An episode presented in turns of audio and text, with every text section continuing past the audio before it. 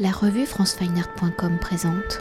Clara Bastine, Marie Robert, vous êtes commissaire de l'exposition Jazz Power, Jazz Magazine 20 ans d'avant-garde 1954-1974, présentée dans le cadre de la 52e édition des rencontres de la photographie d'Arles que l'on peut découvrir à Croisière, un projet que vous avez conçu dans le cadre de la bourse de recherche curatoriale où vous êtes lauréate 2019, un projet qui est également une publication Jazz Power, l'aventure Jazz Magazine 1954-1974, publié aux éditions Del Pire Co.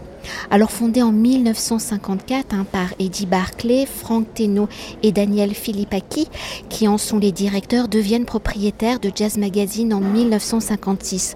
Tous deux passionnés de jazz de 1955 à 1971, ils animent également sur Europe 1 une émission quotidienne pour ceux qui aiment le jazz ils vont également organiser de nombreuses tournées européennes hein, pour tous les grands musiciens de jazz. Alors toutes ces actions vont leur permettre en deux décennies de légitimer le jazz comme une pratique culturelle et d'en révéler ainsi la dimension politique. Alors dans un premier temps, pour faire un historique hein, du jazz, ce genre musical apparaît donc aux États-Unis, à la Nouvelle-Orléans à la fin du 19e siècle, début du 20e siècle, où il trouve ses origines dans un mélange culturel entre le peuple africain-américain issu de l'esclavage et de culture européenne, ça je ne le savais pas, je l'ai appris, comme la polka, le quadrille, les fanfares et les marches militaires. Alors une musique qui est étroitement liée à l'histoire des Africains américains, aux lois de ségrégation raciale qui seront en vigueur aux États-Unis, je le rappelle, jusqu'en 1964. Alors si aux États-Unis, le jazz est pratiqué depuis le début du XXe siècle, il va se développer en plusieurs styles comme le swing, le bebop, le cool jazz ou le free jazz, pour ne citer que ces quelques exemples, en France, dans les années 1930, on voit apparaître le jazz manouche. Alors dans ce lien entre appartenance à une communauté et acte politique, en France, à la création du magazine où les revendications ne sont pas les mêmes, comment Franck Tenon et Daniel Philippaki vont-ils adapter le message du jazz aux lecteurs français pour rester en France, hein, au début des années 1950, comment le jazz va-t-il s'imposer et devenir un genre musical populaire après la Seconde Guerre mondiale? Comment le jazz va-t-il justement s'imposer comme une musique de la liberté des personnes qui luttent pour obtenir un avenir, un monde meilleur?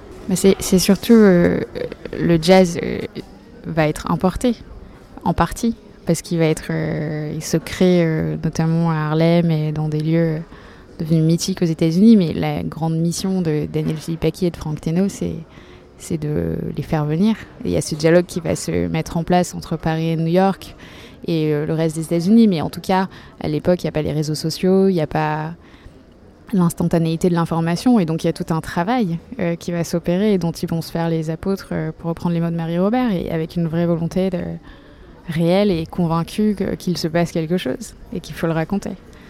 Et donc, ils vont mettre en place, avec Jazz Magazine, qui va être un véhicule de développement, et d'autres euh, d'autres ressorts, notamment pour ceux qui aiment le jazz sur Europe numéro 1, vous l'avez mentionné, je crois. Et il y, a une, il y a en tout cas un moment de l'histoire, et l'exposition illustre aussi ce temps-là, où il faut raconter ce qui est en train de se jouer de l'autre côté de l'Atlantique et le développer en France et faire tout un travail aussi de, de pédagogie, de description de qui il faut écouter, comment il faut l'écouter, pourquoi il faut l'écouter.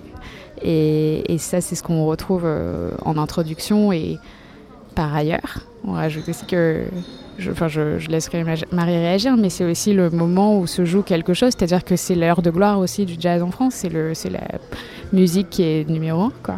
Et très vite, le rock va prendre le relais, et cette fenêtre, ce, temps de l'histoire, c'est aussi un moment où le magazine, c'est l'équipe, toute l'entreprise derrière est en train de se former aussi au ressort de la presse, avec une liberté folle, et dans, un vent de modernité, et qui... Euh, on retrouvera euh, beaucoup de choses de ce qui est en train de se jouer chez Jazz Magazine ultérieurement euh, dans des titres comme Salut les copains. Euh, ça annonce aussi la grande révolution avec Paris Match, la volonté des images en grand. Et Daniel, euh, Daniel Philippaki disait qu'il voulait placer les musiciens de jazz comme des vedettes de cinéma dans Paris Match. Peut-être ce qu'on peut dire aussi, c'est que finalement, c'est pour Daniel Philippaki et Franck Teno, c'est l'image qui est au cœur d'un discours. Et ça, c'est très nouveau finalement. C'est comment on va utiliser la photographie pour euh, montrer la musique, la raconter, la rendre euh, aimable, euh, la rendre savante aussi. Et donc c'est aussi notre projet, puisqu'on est dans un festival de photographie, c'est de montrer précisément le rôle de l'image comme un véhicule d'un message aussi politique. Et peut-être avant de parler du rôle de la photographie hein, dans cette image, on peut peut-être évoquer aussi ce point, enfin moi qui me semble être aussi la Seconde Guerre mondiale, où avec ces marines américains, ils vont aussi importer quelque chose. Enfin, ils l'importent. Euh, alors, ce qu'on a, découvert euh, tout récemment, justement, une fois presque l'exposition euh, terminée, grâce à une rencontre formidable avec l'une des filles, enfin, la fille d'un photographe afro-américain que, l'on montre, David Griffiths, c'est précisément ce, dialogue dont, dont, parle Clara Bastide. Il se crée par la photographie parce que Manifestement, Nicole Barclay et Eddie Barclay, qui sont à l'initiative de, ce projet, sont des fans de l'Amérique et du jazz et de la musique et, de, toute cette euh, sous-culture ou contre-culture. Et ils euh, font plusieurs séjours aux États-Unis et ils sont même euh, célébrés là-bas en tant que Français et en tant que justement représentants d'un pays qui accueille qui accueille les Noirs américains après la Première Guerre mondiale, qui les accueille à nouveau pendant la, guerre, pendant le, conflit, et puis au lendemain. Et il y a tout un reportage dans Ebony, qui était donc une revue américaine consacrée à la culture noire, d'ailleurs l'une des seules, qui montre Nicole et Eddie Barclay sur, à New York, accueillis par cette communauté. Et en échange, en fait, d'une certaine manière, ils sont euh, introduits et accueillis aux États-Unis, ils vont faire le chemin inverse. C'est-à-dire qu'à leur tour, ils vont recevoir euh, des artistes, jazzmen, jazzwomen, à Paris et ils vont euh, créer ce phénomène qu'on on essaye de décrypter. Alors pour poursuivre et pour mieux cerner les enjeux hein, de Jazz Magazine et comme nous sommes dans un festival dédié à la photographie, comment Franck Teno et Daniel Philippaki vont-ils utiliser la photographie? Comment la photographie permet-elle de, transmettre les émotions du jazz Est-ce par la transmission des émotions, par des écritures photographiques singulières que l'on parle d'avant-garde, comme l'on parlait des avant-gardes, des langages plastiques, avec par exemple, hein, là je pousse peut-être un peu loin, le surréalisme ou la photographie, le photomontage, il y avait donc une grande importance. Il y a une anecdote qu'on aime bien raconter en introduction, qui est que en 1966, Edmond de Charleroi, qui est rédactrice en chef de Vogue Magazine, est licenciée après avoir mis une mannequin noire en couverture. Ça, ça donne aussi le ton et un contre-pied à l'histoire qu'on veut raconter, un peu fantasmée de euh, tout se passait bien en France, terre d'accueil, euh, terre d'exil. Et en l'occurrence, quand vous parlez de la place des images et que euh, eux décident de placer Lionel Hampton en couverture, en majesté, sans même préciser que c'est Lionel Hampton, parce que pour eux c'est une évidence. Et c'est aussi faire la promotion, utiliser l'image. Mais il y a aussi, je rebondis sur ce que Marie dit, parce que Marie parle de Ebony. Or, Ebony, c'est un, médium qui est créé, qui est d'ailleurs mis en, en exergue dans une autre exposition des rencontres de New Black Vanguard, qui montre aussi qu'en fait, aux États-Unis, il y a un canal spécial africain-américain, représentation par eux-mêmes et d'autres, alors que Jazz Magazine, c'est une démarche inverse, c'est une démarche de promotion auprès du grand public français et qui du coup s'adresse à tous. Et en ça, c'est déjà euh, moderne et révélateur de deux euh, contextes euh, socio-historiques. Et sur la question des photographes, est-ce qu'on y revient un tout petit peu? Ce qui, donc, ce qui nous a passionnés, donc grâce à, Clara qui a découvert un placard mystérieux dans lequel étaient, euh, euh, sont conservés euh, soigneusement quelques 20 000 tirages de presse, classés donc par nom d'artistes de musique, de jazz. ce qu'on a découvert, c'est l'extrême diversité de la production photographique et euh, des très grands noms comme des moins connus euh, de photographes, euh, Guy Le Quérec, Jean-Marie Perrier, Daniel Philippaki, Jean-Pierre Leloir, Herman Léonard, Val Wimmer, etc. Et voilà, c'est ce qu'on essaye aussi de, mettre à l'honneur ici, c'est la participation exceptionnelle de ces photographes et la, façon dont chacun aussi a, créé un univers bien spécifique autour du jazz, avec euh, voilà, tantôt certains sont spécialisés dans le portrait, d'autres euh, dans la, session d'enregistrement, d'autres c'est plus euh, la scène et le moment où le corps vibre et la voix se met en, action. Enfin voilà, c'est aussi cette large palette. D'expression et, d'images que l'on souhaite montrer. Et vous avez un peu anticipé ma prochaine question et pour évoquer justement l'évolution du magazine au cours des 20 années traitée dans l'exposition, donc de 1954 à 1974, comment la place de la photographie va-t-elle y évoluer? Quel y sera le rapport photographie-texte? La photographie est-elle là pour illustrer l'actualité, pour montrer la réalité du jazz, de ses interprètes, de faire leur portrait? On voit que ça va bien au-delà, mais Précisément dans le numéro 1 de Jazz Magazine, euh, la rédaction indique euh, qu'elle va utiliser la photographie que ce sera nouveau. Et c'est vrai que ça va façonner toute la presse de, l'après-guerre. Ce magazine, c'est un terrain d'expérimentation. Donc la photographie avant tout, et la photographie non pas justement euh, qui vient illustrer une idée, un sujet, mais c'est ça qui est nouveau, c'est qu'en fait les équipes de Jazz Magazine vont demander précisément à des photographes euh, d'aller sur une tournée, euh, de suivre euh, un tel, de s'approcher, d'aller à un tel ou tel concert. Et donc là, il y a une nouveauté, c'est que finalement la, photographie n'est plus un prétexte, mais elle est presque le, point de départ finalement d'une analyse ou d'une proposition. Je rebondis sur ce que Marie dit, parce que c'est effectivement l'ambition de départ, c'est d'en faire un life magazine euh, dans le jazz. Que les réalités économiques font que les contraintes euh, leur permettent pas nécessairement d'arriver à voilà, complètement euh, suivre leur idée initiale et leur ambition. En revanche, c'est certain, en tout cas dans le cas de Daniel Philippaki, c'est ce que nous racontait Jean-Marie Perrier. Il racontait que pour lui, le texte était du gris, que ce qui importait, c'était, et d'ailleurs ça évoque plus tard le poids des mots de choc des images, l'importance des images qui vont être mises en les, doubles pages qu'on retrouve beaucoup notamment dans l'ouvrage qui justement est une promenade improvisée dans le magazine et où on voit à quel point ces doubles pages sont construites. Et vous parliez de l'articulation entre euh, les mots et les images. Et ça va évidemment c'est toujours très inscrit. Il y a une directrice artistique à l'époque qui s'appelle Andrea Bureau à laquelle on rend hommage parce que elle est un petit peu tombée dans l'oubli alors qu'elle a été majeure très centrale. Et, et, et, les jeux de mots, la manière dont ils vont toujours essayer de construire. Dans l'exposition, vous retrouvez quelques exemples euh, vraiment euh, très parlants de ce travail qui a été fait, qui est très novateur à l'époque. En même temps, Jean-Marie Perrier, c'est un photographe et il faut aussi euh, un peu déconstruire son discours parce que ce magazine, c'est certes de l'image, mais c'est aussi du texte. Et c'est ça qui est formidable, c'est que tout de suite, ils font appel à des plumes.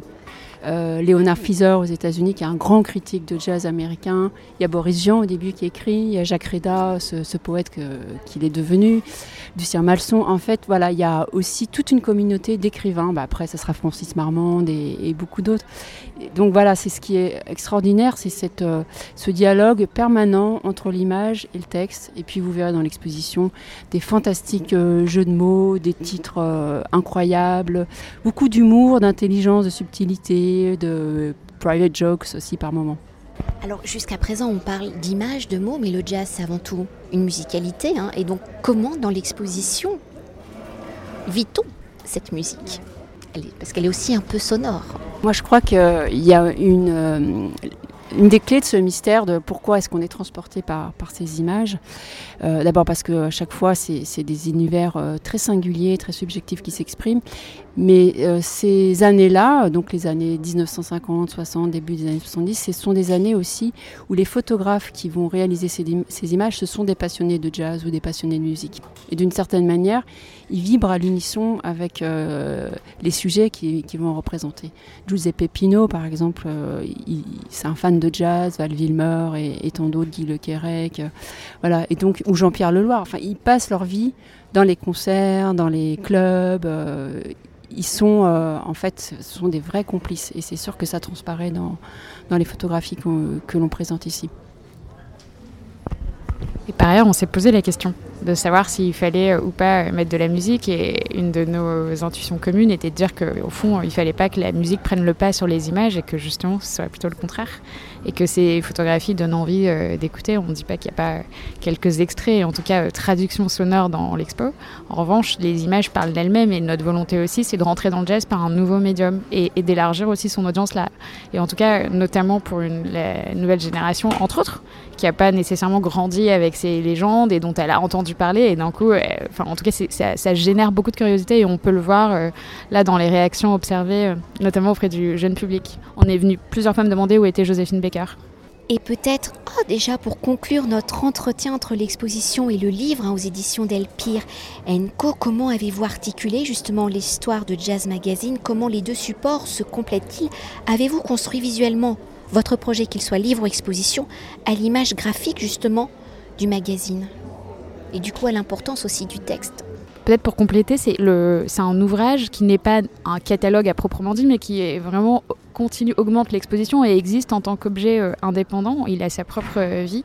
En revanche, évidemment, euh, ce qu'on a découvert graphiquement était tellement fort et tellement construit et moderne pour l'époque que ça a été pour nous catalyseur. C'est-à-dire qu'on a eu envie de, donner à voir ce qui s'était fait à l'époque, ce qui restait de moderne, ce qui...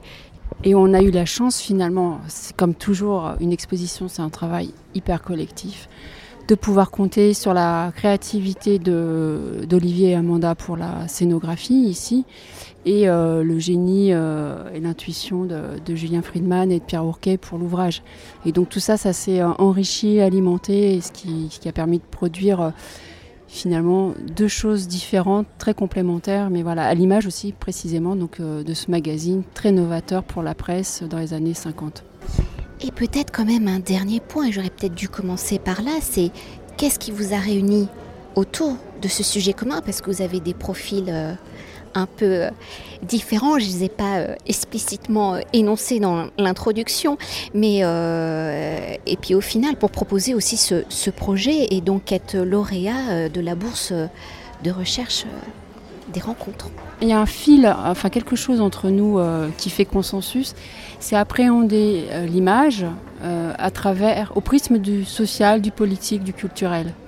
Euh, voilà, c'est raconter l'histoire de la photographie, mais en fait, ces petites histoires, quand même, à les valoriser, Clara, c'est aussi des liens avec la grande histoire. Et c'est, je pense que ce qui, nous a porté au-delà de, nos différences, différences qui se sont, en fait, qui étaient formidables pour pouvoir construire dans la complémentarité un discours. Ce qui nous a rapprochés, c'est une grande complicité.